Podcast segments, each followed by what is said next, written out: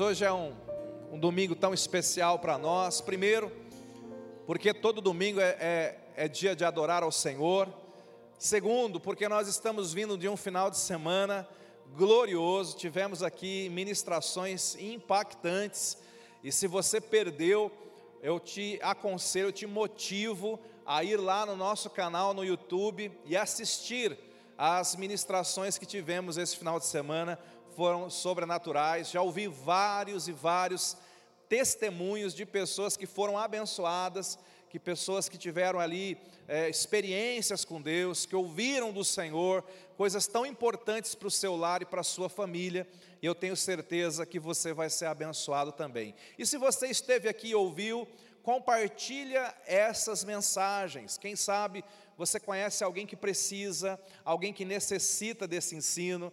E sabe, você pode evangelizar usando o nosso canal do YouTube. Pega aquela mensagem, envia para alguém e fala: Isso aqui é para você ouvir, porque eu tenho certeza que vai tocar no teu coração e vai mudar a sua vida. Amém, queridos?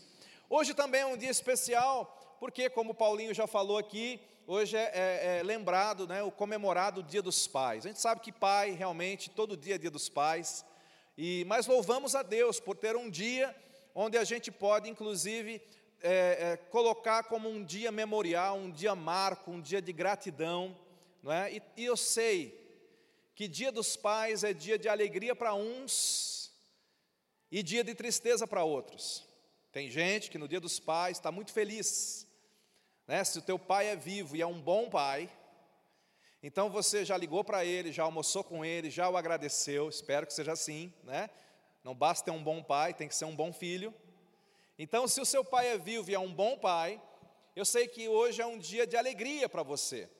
E ainda que o teu pai já tenha partido para estar com o Senhor, se ele foi de fato um bom pai, eu sei que você já agradeceu também a Deus pelo pai que você teve, você já agradeceu ao Senhor pela sua família, pela sua formação. Se você é pai e é um bom pai, como eu, você também já agradeceu a Deus pela família que Ele te deu. Isso é muito bom e muito positivo, amém, queridos?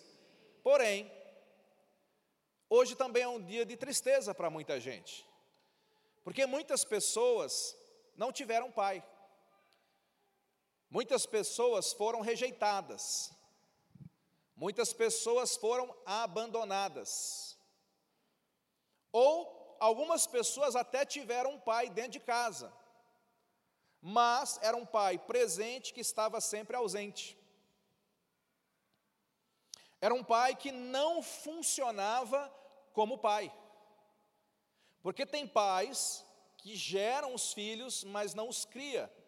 Gera os filhos, mas não os educa. Gera os filhos, mas não os protege. Gera os filhos, mas não os provê. Gera os filhos, mas não os aponta para a vida. E, e muitos de nós, porque tivemos uma, uma situação complicada com relação à paternidade, nós carregamos um dia como hoje uma tristeza, um choro. Eu não tive pai, ou talvez eu, meu pai não funcionou como pai. E eu quero então rapidamente nessa noite aproveitar esse dia, aproveitar esse momento para ministrar algo tão importante para você, como a paternidade influencia a nossa vida. E ao me referir a esse tema, eu não vou ficar preso apenas na paternidade humana, eu quero também aproveitar esse tema para falar sobre a paternidade de Deus sobre a nossa vida. Porque quando você não tem esse assunto bem resolvido no seu coração, você vai ter problemas na sua vida, eu vou mostrar para você daqui a pouco. Então, tem pelo menos três áreas de paternidade que você tem que resolver. A primeira, a primeira área é a paternidade de Deus, diga de Deus. Quantos sabiam que Deus é pai? Você sabe, né? Você é filho dele. Deus é pai, Deus desejou ser pai e nós somos chamados para aceitar a paternidade de Deus para responder ao chamado de Deus para sermos seus filhos.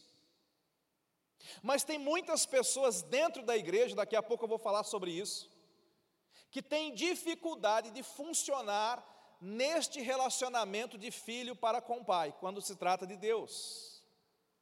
Você às vezes está na casa do pai, mas a sua mentalidade é de servo, igual a gente cantou agora há pouco, né? Jesus fala: Eu não vos chamo mais de servos. Servo quer dizer escravo. Tem gente que está na casa do pai, mas a mentalidade não é de filho. Talvez você pense que é. Você até vive repetindo por aí: Eu sou filho de Deus, eu sou filha de Deus, mas o seu comportamento não é de filho, é de escravo. Pastor, como é que eu sei a diferença? Segura que a gente vai falar sobre isso daqui a pouco. Mas a primeira paternidade que você tem que resolver é a sua paternidade com Deus, amém? Divina, paternidade espiritual. A segunda paternidade que todos nós temos que resolver é a paternidade humana aqui na terra. É como eu falei, são essas situações de você ter sido rejeitado, ou de você ter tido um pai que te fez mais mal do que bem, e aquilo abriu feridas, aquilo abriu traumas, aquilo gerou dores, aquilo te destruiu por dentro em algumas áreas, e sem perceber, essa paternidade mal feita, ela vai comprometer agora a forma como você se relaciona com as pessoas, a forma como você se relaciona com a vida, e olha que impressionante, a forma como você se relaciona com Deus. Hoje ainda eu ouvi um testemunho de uma irmã, mas esse tipo de testemunho eu já ouvi várias vezes. A irmã dizendo o seguinte: Pastor, quando eu cheguei na igreja, uma das coisas que afligiu o meu coração é quando falavam que Deus é Pai. Porque o meu pai foi tão ruim comigo, que quando diziam assim, Deus é Pai, eu dizia, não, que Deus não seja meu Pai, não seja Pai. Porque a palavra Pai, para ela, trazia tristeza, trazia agonia, trazia angústia. E, e muitas pessoas são assim. Então nós temos que também buscar em Deus como resolver estas questões aqui de paternidade humana mal resolvida. Diga para quem está do seu lado, Deus quer resolver isso com você hoje. Agora olha para cá. Tem uma terceira paternidade. A Bíblia diz que a igreja do Senhor Jesus é formada por muitos filhos e nós somos irmãos, diga irmãos. A gente é irmão um do outro, amém? Então está correto, é bíblico você pensar assim. É bíblico você pensar que nós somos irmãos uns dos outros, mas você pode ir num nível mais profundo. O apóstolo Paulo, escrevendo aos Coríntios, eu nem vou ler isso agora, ele fala assim: Igreja de Corinto, o problema de vocês, vocês são tão carnais, vocês têm tantos problemas, e o problema de vocês é que vocês têm poucos pais espirituais. Em outras palavras, sobra irmão e falta pai. O que, que Paulo estava dizendo? Paulo estava dizendo que no reino de Deus, Paulo estava dizendo que na igreja, nós também deveríamos saber quem são os nossos pais espirituais, quem são as nossas mães espirituais. É claro que numa, numa primeira olhada, os pastores e pastoras, os líderes, eles fazem esse papel de pai e de mãe espiritual. Mas quando você tem problema com paternidade, e vem lá da sua família, vem lá da sua casa, sem perceber, você vai reproduzir esses problemas dentro da igreja. Você vai ter dificuldade de confiar num, num pai espiritual, num líder, num pastor, num, num discipulador, em alguém para te ajudar. Por quê? Porque se alguém chegar e falar assim, eu quero ser o teu pai, mas se o teu pai bater em você todo dia, você vai dizer, não, eu passo a vez, ó, isso aí é bom para o irmão ali do lado. Eu não. Quantos estão me entendendo aqui? E é por isso que nós temos que resolver essa questão de paternidade da nossa vida. Então, eu quero te dar alguns dados aqui. Eu, eu de propósito, dessa vez, eu tirei o número da estatística, mas depois, se alguém quiser me pedir, eu te mando. Foi feito um, um vasto estudo para tentar medir o efeito da falta de pai na vida de uma pessoa. E esse estudo constatou que a falta de um pai que funciona como pai, em primeiro lugar, vai impactar a nossa vida emocional e psicológica. O estudo diz que crianças criadas em lares sem a presença de um pai têm maior probabilidade de enfrentar problemas emocionais como depressão, ansiedade e baixo autoestima. Ah, pastor, mas todo mundo tem depressão e ansiedade. Sim. Mas aquele que, que não teve um pai, ou uma pessoa, o pai estava lá, mas não funcionava como pai, essa pessoa vai ter uma tendência muito maior que os outros para ter ansiedade, depressão e baixo autoestima. O estudo mostrou isso. Pegou pessoas que foram criadas sem pai, de um lado, e pessoas que foram criadas com pai do outro lado, e constatou que os que foram criados sem pai, o número de casos de pessoas com estresse, com ansiedade, com, com problemas de baixo autoestima era muito maior. Outro dado importante para você pensar aí: crianças sem a presença ativa de um pai podem apresentar resultados escolares e acadêmicos mais baixos, taxas de repetência escolar mais altas e menor motivação para aprender. Um bom pai que funciona como pai, ele vai instigar os seus filhos a aprender. Ele vai motivar os seus filhos a descobrir, a investigar, a perguntar. Mas um pai que não atua como um pai, um pai indiferente, ele não quer saber se o filho está aprendendo ou não, crescendo ou não, desenvolvendo ou não. Outro dado importante: esse é muito forte.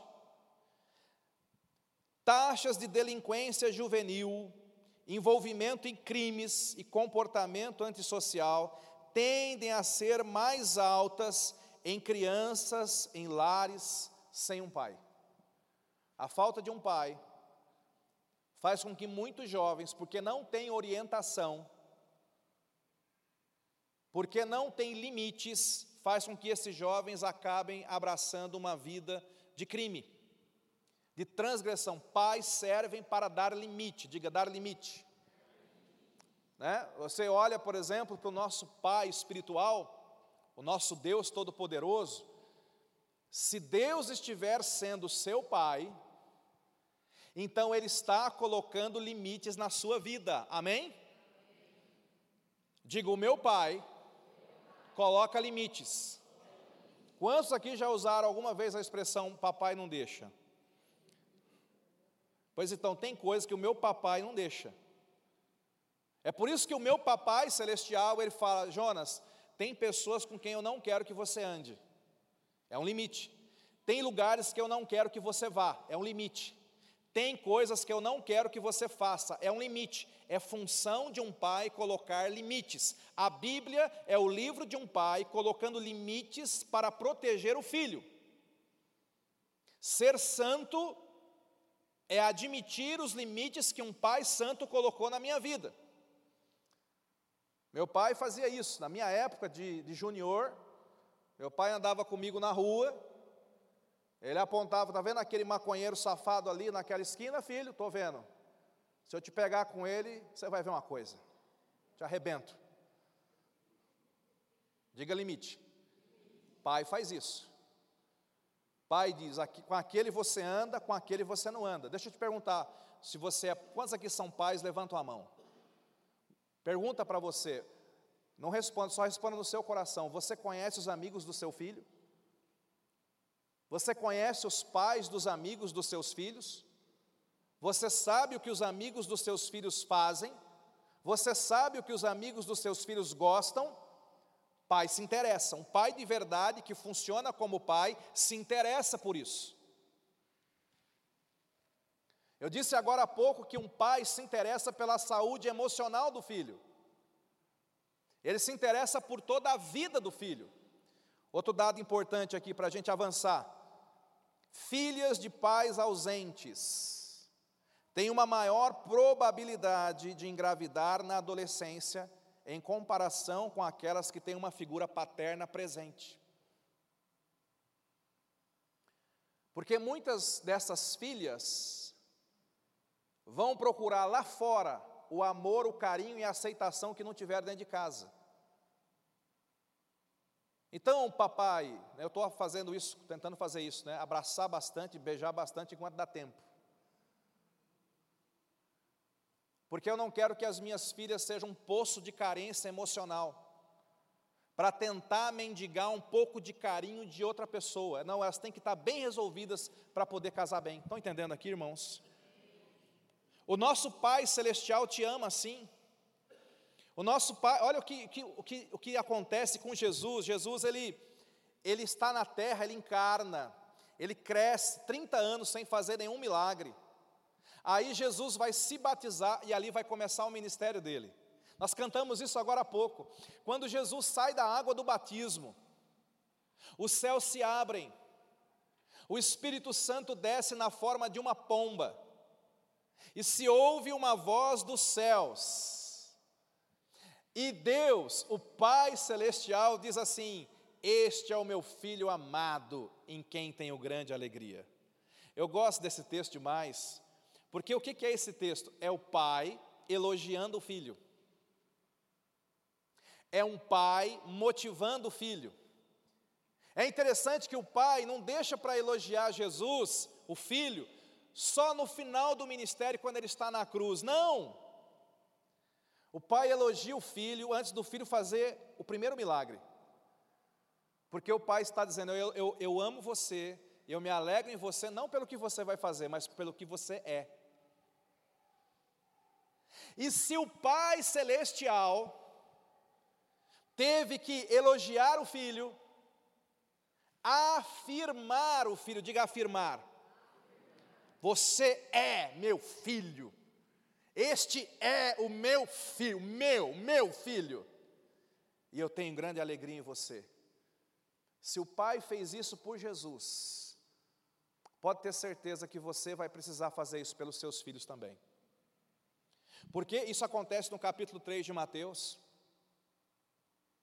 E talvez você não entenda por que, que o pai afirmou o filho, mas você vai entender. Quando você chega no capítulo 4, Jesus é levado para o deserto, para a tentação e para a prova. E lá no deserto, o inimigo vem, ó, falar na mente de Jesus. E o inimigo fala para Jesus uma coisa que ele vive falando para você também. O inimigo fala assim: se você for mesmo filho de Deus, Manda estas pedras se transformarem em pães. A questão é: o diabo está tentando colocar uma dúvida no coração do filho. Será que você é filho de Deus mesmo? Será que você é salvo mesmo? Será que você nasceu de novo? Hum, sei não, hein? Eu acho que você não é muito filho, não. Eu acho que você não é. O inimigo continua trabalhando assim, preste atenção nisso o inimigo continua atacando a nossa identidade, diga identidade. Nós estamos vivendo numa geração que já não sabe mais quem é, que já não sabe mais de onde veio, que já não sabe mais para onde vai. Nós estamos vendo uma geração que está vivendo uma crise de identidade. Os jovens de hoje, a geração nem nem, né? Nem trabalha e nem estuda. É, geração canguru. Fica na bolsa dos pais ali agora. Tem muitos que já planejaram que não vão sair de casa. Eu vi esses dias uma reportagem de um casal de pais, doutora, que processou o filho para tirar de casa. A causa boa aí, ó. Ação de despejo para ver se o, cara sai de casa. 30 anos e não quer sair de casa. Veja que situação. Mas por que isso? Porque é uma geração que não tem propósito, não tem identidade. Uma maldição que está acontecendo nos jovens. Atenção, papais. E se você for jovem, receba isso com carinho, mas receba. Jovens de 23, 24, eu peguei um jovem de 26 anos que não sabe o que é fazer da vida. Eu falei, meu filho, mas você terminou o segundo grau? Terminei, pastor. Mas qual é a tua profissão? Pergunta para quem está do teu lado, qual é a tua profissão?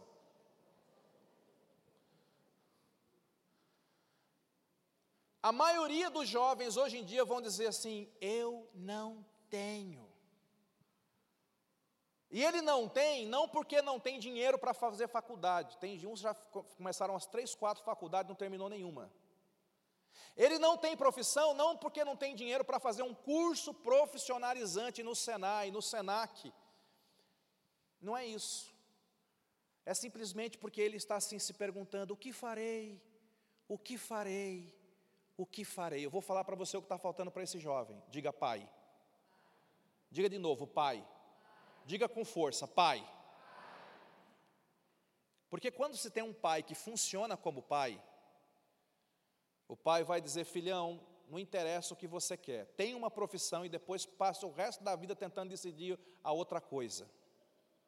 A minha filha, uma delas quer ser bióloga, glória a Deus.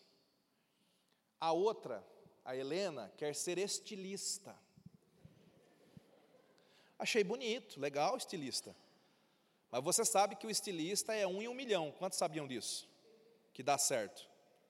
Muita gente faz faculdade de moda, está servindo café lá na lanchonete. Eu não sou contra ela fazer a, a faculdade de moda para ser. Pode fazer, filha. Mas antes de ser estilista, você vai, vai fazer alguma coisa que te. uma profissão. Você vai aprender. O que é profissão, pastor? Profissão é um conhecimento especializado que te rende uma remuneração. Profissão é um trabalho especializado. Deixa eu falar uma coisa para você. Ajudante geral não é profissão.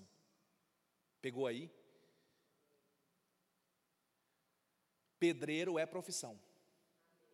Ah, eu acho que pedreiro não vale. Tenta levantar uma parede para a gente ver se fica de pé.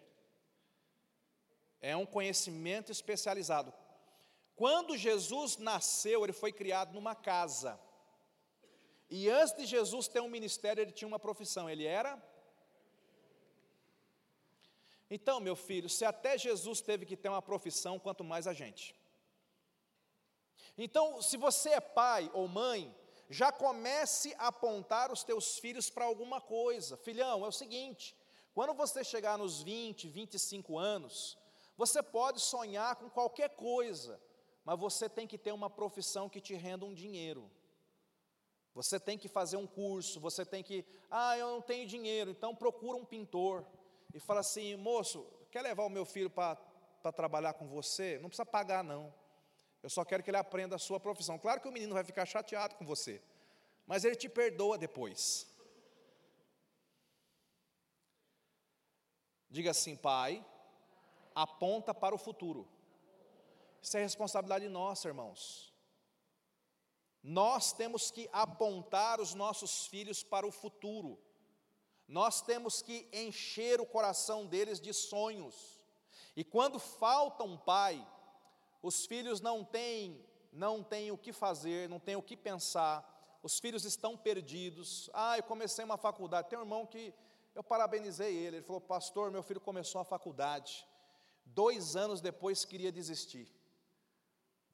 Eu falei: se você desistir, você vai sair de casa, meu filho. Eu não sou palhaço, não. Ah, pai, mas agora eu resolvi fazer outra coisa. Tudo bem, termina essa que você faz a próxima. Os irmãos estão entendendo? Aí o menino terminou. Por incrível que pareça, quando ele terminou, começou a trabalhar na área, está feliz da vida. Sabe por que, que esse menino foi salvo? Porque ele tinha um pai para colocar limites, para dizer é por aqui que você vai. Quando você não tem um pai, é um problema hoje, porque tem muitos pais que me perdoe aqui. Tem muitos pais que são bananas. Tem muitos pais que não têm voz de pai. Em muitos lares, o filho é o pequeno imperador, a pequena imperatriz. E os pais fazem tudo o que os filhos mandam, todas as vontades e todos os desejos. Essa é uma fórmula maravilhosa de você estragar o seu filho para sempre. Tem pai na sua vida? Pai não vai dizer o que você quer ouvir, pai vai dizer o que você precisa ouvir. Pai vai estar atento, porque toda vez que ele perceber um desvio no teu entendimento, pais têm que estar, ser guardiões do coração dos filhos. Dias atrás, aliás, ano passado, as minhas filhas chegaram para mim e falaram assim: pai, chegaram todas animadas, as duas, pai, a gente gosta muito, a gente ama a história do Robin Hood. E eu também gosto, quem aqui não gosta? Eu gosto do filme Robin Hood, né? Ação, aventura e tal. Eu falei, eu também gosto do Robin Hood. Aí, mas eu falei assim, mas por que vocês estão falando isso? Não, pai, porque eu acho muito legal o que ele faz também, porque o senhor sabia que ele rouba do rico para dar para os pobres. Eu falei, ah, por isso vocês gostam, você gosta dele? Já sabe quando você vai desanimando assim? É, pai, porque é muito legal roubar de quem tem para dar para quem não tem. Eu sei que muitos pais deixariam passar batido, mas eu não posso. Porque eu percebi que um princípio foi plantado no coração delas. Eu não podia deixar aquilo crescer. E eu falei para as filhas: eu gosto do filme de aventura, mas eu vou falar uma coisa para vocês: roubar é pecado, seja de quem for. Roubar é pecado quando você rouba do pobre, mas também é pecado quando você rouba do rico. Roubar não é de Deus, roubar é do diabo. E quem rouba não vai para o céu. Aí elas ficaram assim. Não, pai, mas é para dar para o pobre. Vocês acham legal? Sim, porque se o rico tem muito, o que custa roubar só um pouquinho? Ele não vai sentir falta. Falei, que legal. Vocês têm tantos brinquedos lá naquele quarto. Hoje eu vou ser o Robin Hood. Hoje eu vou roubar umas bonecas de vocês e vou dar para umas crianças ali do lado que eu sei que não tem. Aí elas se revoltaram comigo, né? Porque Robin Hood é legal roubando o dinheiro dos outros, né, gente? O nosso não. Aí eu falei, não, pai, mas a gente não é rica. Eu falei, olha, comparado com algumas crianças que eu conheço, vocês são milionárias. Vocês têm brinquedo até demais, tem crianças que não tem nenhum brinquedo, vocês são milionárias. Aí eu deixei aquele tempo elas pensando assim, aí a Helena perguntou, pai, como que é o certo então? Falei, ah, muito bem. E eu falei, no Evangelho a gente não rouba dos outros. No Evangelho a gente pega do que é nosso e de livre e espontânea vontade nós compartilhamos com quem não tem. Isso é evangelho. Generosidade só é generosidade se for de livre e espontânea vontade. Se eu tomar de você para dar alguém, não é generosidade, é roubo. E como que a gente faz isso? Eu falei, então vamos fazer o seguinte: vocês vão lá no quarto de vocês, Separaram, né, amor? Separa os brinquedos que vocês não brincam mais. Separa aquilo que vocês querem doar. Nós vamos fazer uma caixa e depois nós vamos pegar isso e nós vamos levar para quem precisa. E aí elas foram lá, separaram um monte de coisinha lá que elas, elas queriam doar, ou coisas que elas resolveram doar. E aí a Ana Paula se encarregou de, de dar um destino juntamente com elas, e elas aprenderam um princípio. Diga assim, pai, educa. Como que eu sei que Deus é o meu Pai? Porque Deus está me educando. Através da palavra de Deus, o Senhor vem me educar. O Senhor vem me ensinar. Ele me ensina o caminho que eu devo andar. Eu tenho que ensinar para as minhas filhas, como pai, eu preciso ensinar para elas o caminho que elas devem andar, o caminho do bem e o caminho do mal. Por aquele você evita, nesse aqui você caminha. Deus, na Sua palavra, o Espírito Santo vem me ensinar o caminho que eu devo andar. Veja, a falta de um pai faz com que os filhos cresçam desorientados, e isso funciona No âmbito espiritual, uma humanidade sem o Pai Celestial falando no coração dela é uma humanidade que está caminhando para a destruição. Por que, que muitos dos nossos vizinhos, colegas, amigos de trabalho estão rumando para um abismo? Porque eles não estão hoje ligados ao Pai Celestial, eles não têm o Espírito Santo falando no coração deles. É missão minha e missão sua contar para eles que eles não estão sozinhos, que eles têm um Pai que os ama, que os quer educar, ensinar, proteger, guiar e salvar. Isso vale para os pais naturais, isso vale aqui na igreja. Você pode vir aos cultos, você pode ser aquele crente cavaleiro solitário, vem no culto e vai embora e não tem conversa com ninguém, não tem aliança com ninguém, não se abre com ninguém, não busca conselho na vida de ninguém, mas eu digo para você, se você caminha dessa forma, solto, você tem uma maior probabilidade de errar na sua vida.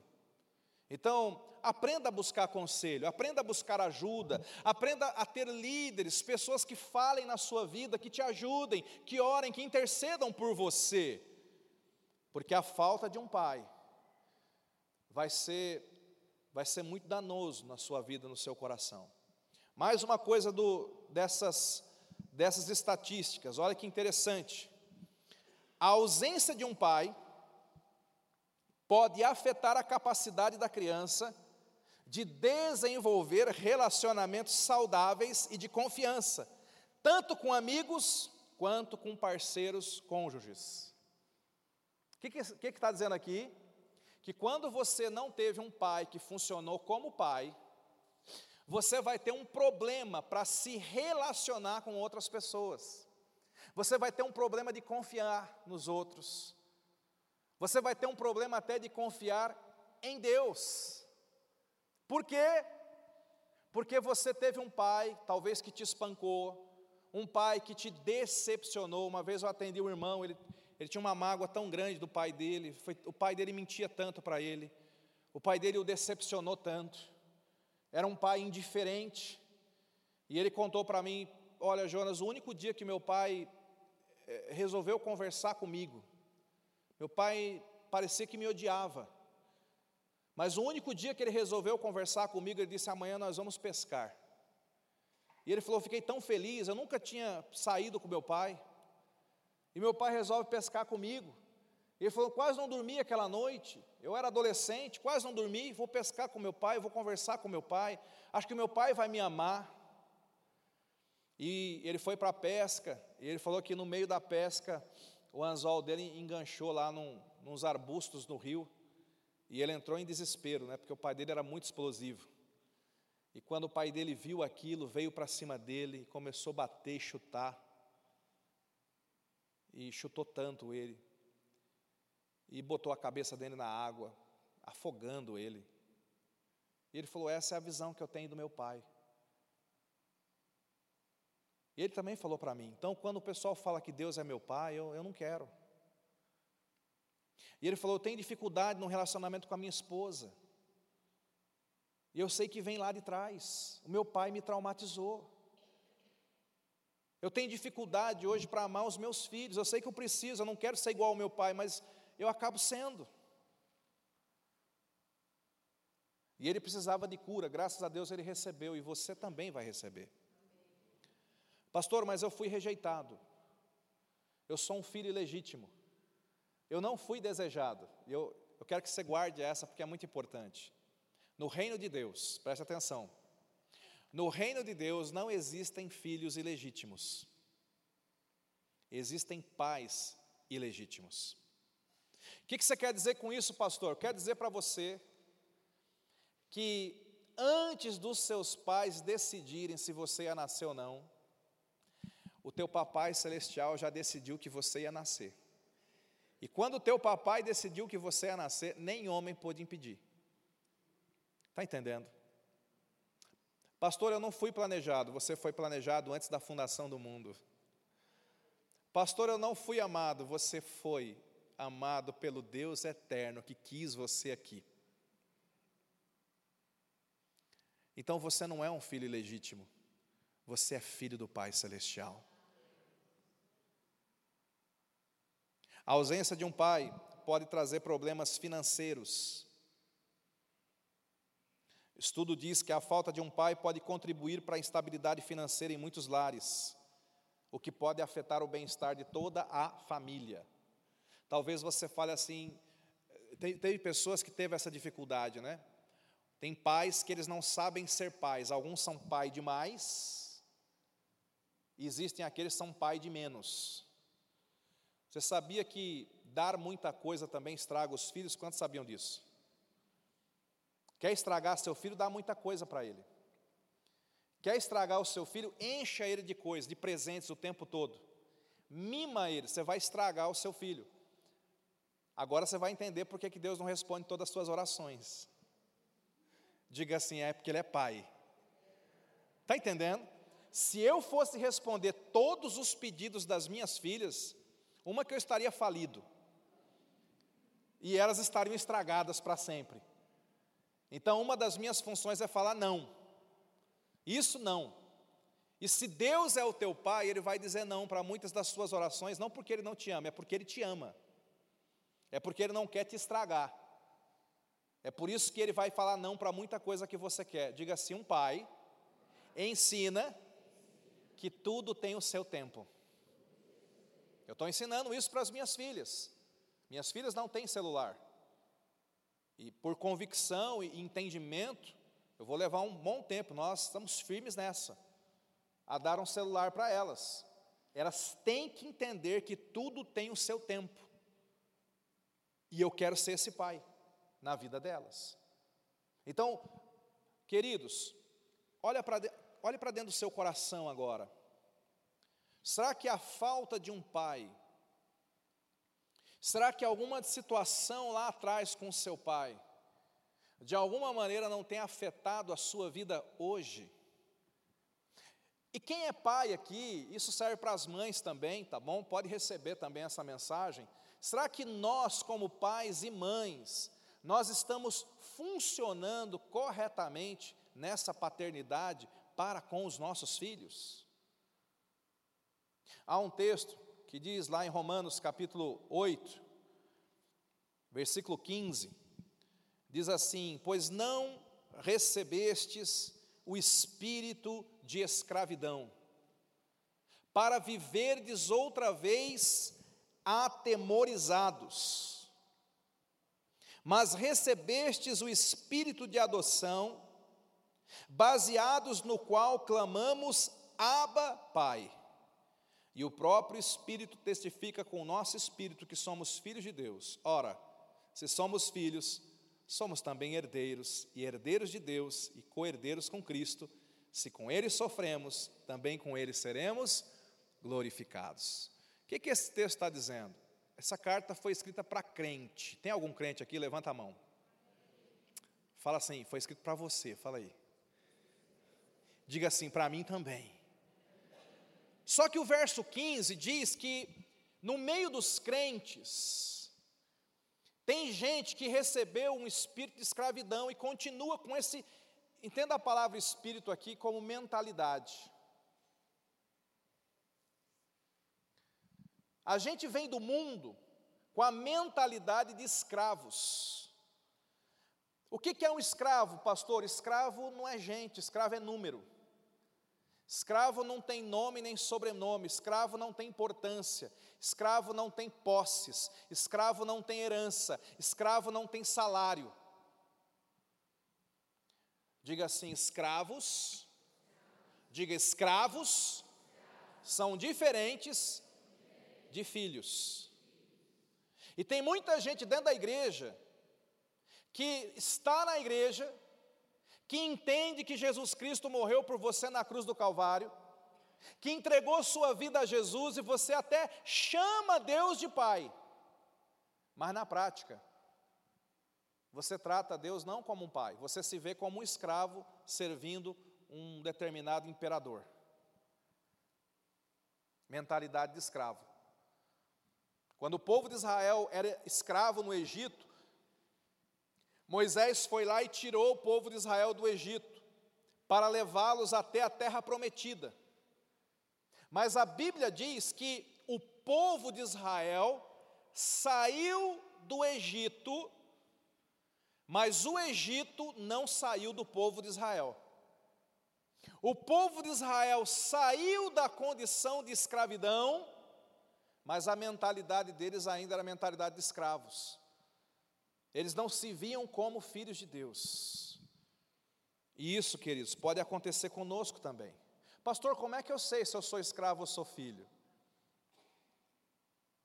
Escravos servem por medo, filhos servem por amor. Pegou aí? Quando você é um crente com a mentalidade de escravo, você vive a sua vida cristã por medo. Ai, eu tenho que ir no culto hoje, senão eu vou para o inferno, né? Eu tenho que servir a Deus, senão a mão de Deus vai pesar em mim, né? Ele tem medo o tempo todo. Pastor, eu só estou aqui na igreja porque o mundo é pior. Fala, meu Deus, então aqui deve ser ruim também, né? Para chamar o mundo de pior.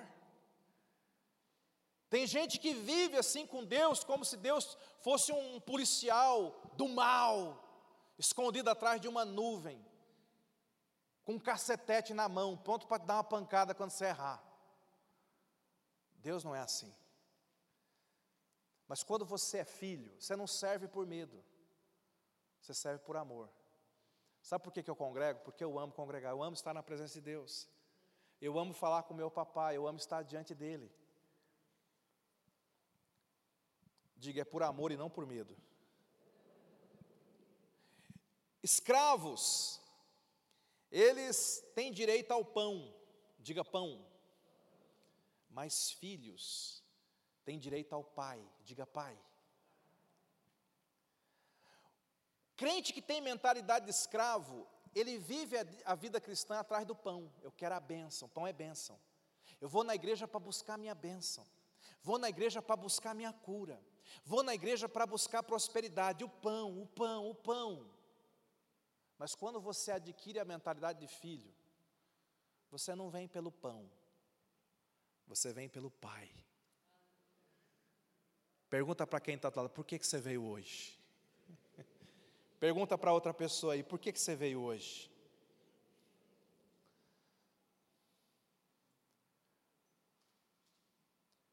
Gente que tem mentalidade de escravo, eles se preocupam o tempo todo em dar resultados. Tenho que dar resultado na minha vida. Mas gente que tem mentalidade de filho, eles querem dar alegria para o pai. Crente escravo, ele fala assim: eu tenho que servir porque eu tenho que dar resultado, né, pastor? Resultado, vamos ganhar alma, né? Vamos ganhar, dar resultado para Jesus, né? Vamos cantar no ministério, vamos pregar, vamos lá no ministério infantil, vamos dirigir ônibus para dar resultado, resultado, resultado, resultado. Quando você é um filho, você fala assim: Eu vou servir, eu vou abrir célula, vou pregar o evangelho, vou expulsar demônio, vou ministrar no ministério infantil, vou dirigir ônibus, mas tudo que eu faço aqui nesse lugar é só por um motivo: eu quero alegrar o coração do papai. Você é um filho ou você é um escravo? Quer ver outra coisa legal, importante? O escravo, ele não tem genealogia. Muitos escravos não sabem nem de onde vieram. Mas os filhos vão procurar se parecer com os pais. E dentro do, da questão de pai e filho, vou finalizar aqui, estou encerrando a mensagem. Existe uma coisa chamada genética. Pais e mães têm genes, têm informações genéticas que são transmitidas para os filhos. Quantos sabiam disso? Então, tem coisas que acontecem conosco, por exemplo, no nosso corpo, que vem do meu pai, do meu avô. Tem coisas que são inevitáveis.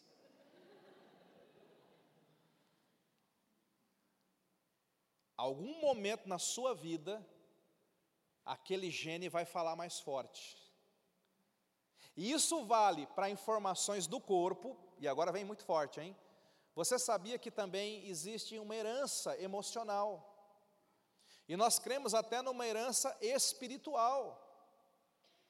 Deus fala assim, lá no Antigo Testamento: visitarei a maldade, a maldição até a quarta geração, diga misericórdia. Mas ele fala, mas a minha bênção até mil, diga glória a Deus.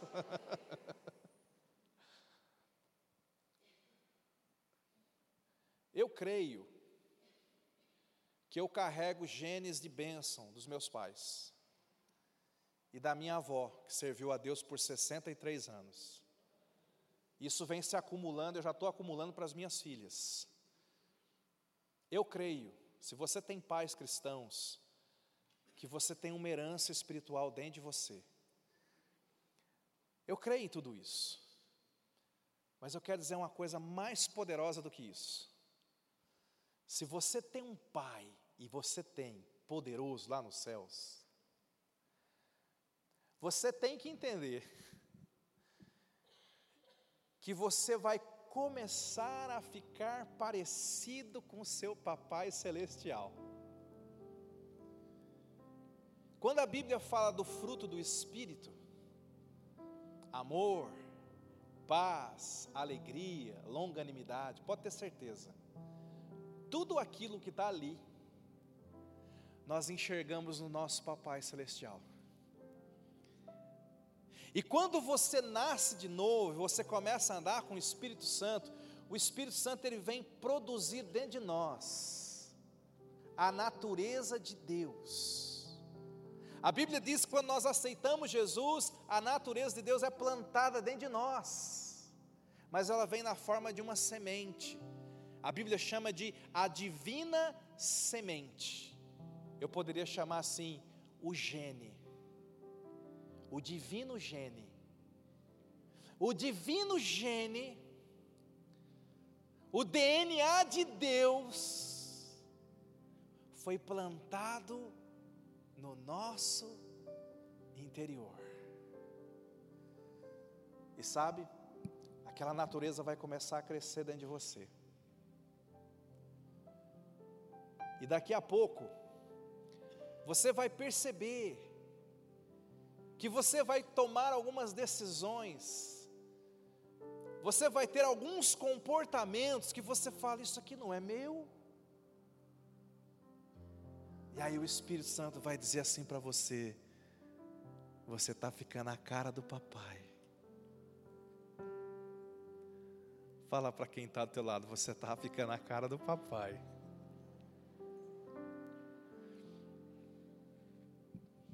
Eu li a história de um grande empresário que foi governador no Texas. E perguntou, uma vez uma repórter perguntou assim para ele: O senhor é um homem de tanto sucesso, qual o seu segredo? E ele falou assim: Moça, eu tinha tudo para dar errado. Eu nasci num lar sem pai. Minha mãe não sabia dizer quem era meu pai, porque minha mãe é uma mulher da vida. Ela saiu com muita gente lá na minha cidadezinha. Ela não sabia quem era meu pai. E na escola eles tinham um apelido muito feio para mim. Ele falou: era uma criança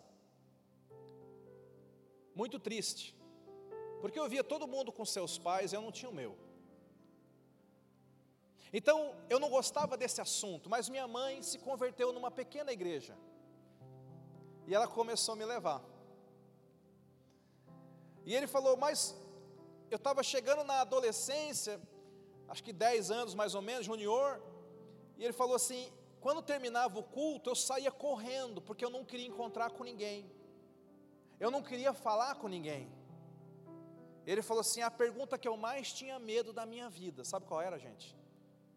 Ei, de quem você é filho? Porque aquela pergunta me machucava, me entristecia.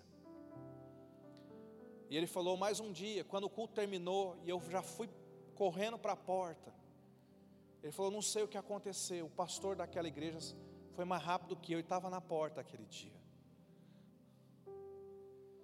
E quando eu fui saindo, o pastor falou: Ei menino, espere. Eu parei, congelei, olhei para cima. Aquele pastor abriu um sorriso, olhou para mim e fez a pergunta que eu não queria ouvir: Menino, de quem você é filho? E ele falou: Na hora eu, eu travei, minha boca secou, meu coração disparou, minha mente estava com um, um milhão de pensamentos, eu não sabia o que dizer. Mas antes de eu abrir a boca, aquele pastor abriu um largo sorriso e disse assim: Espere um momento. Ele se inclinou e disse: Eu estou te reconhecendo. Você é filho do Pai Celestial.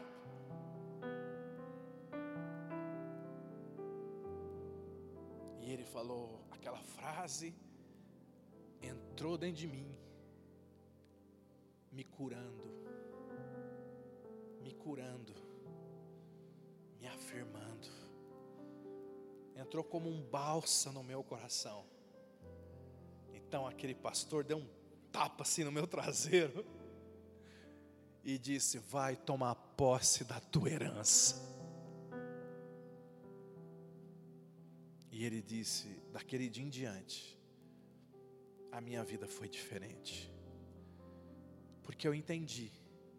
Salmo 27 diz assim: Se o meu pai e a minha mãe me abandonarem, me rejeitarem, ou não forem o pai e a mãe que deveriam ter sido, o Senhor me acolherá. Deus pode compensar aquilo que faltou no nosso coração. Então, enquanto o grupo sobe aqui, eu quero que você se coloque em pé.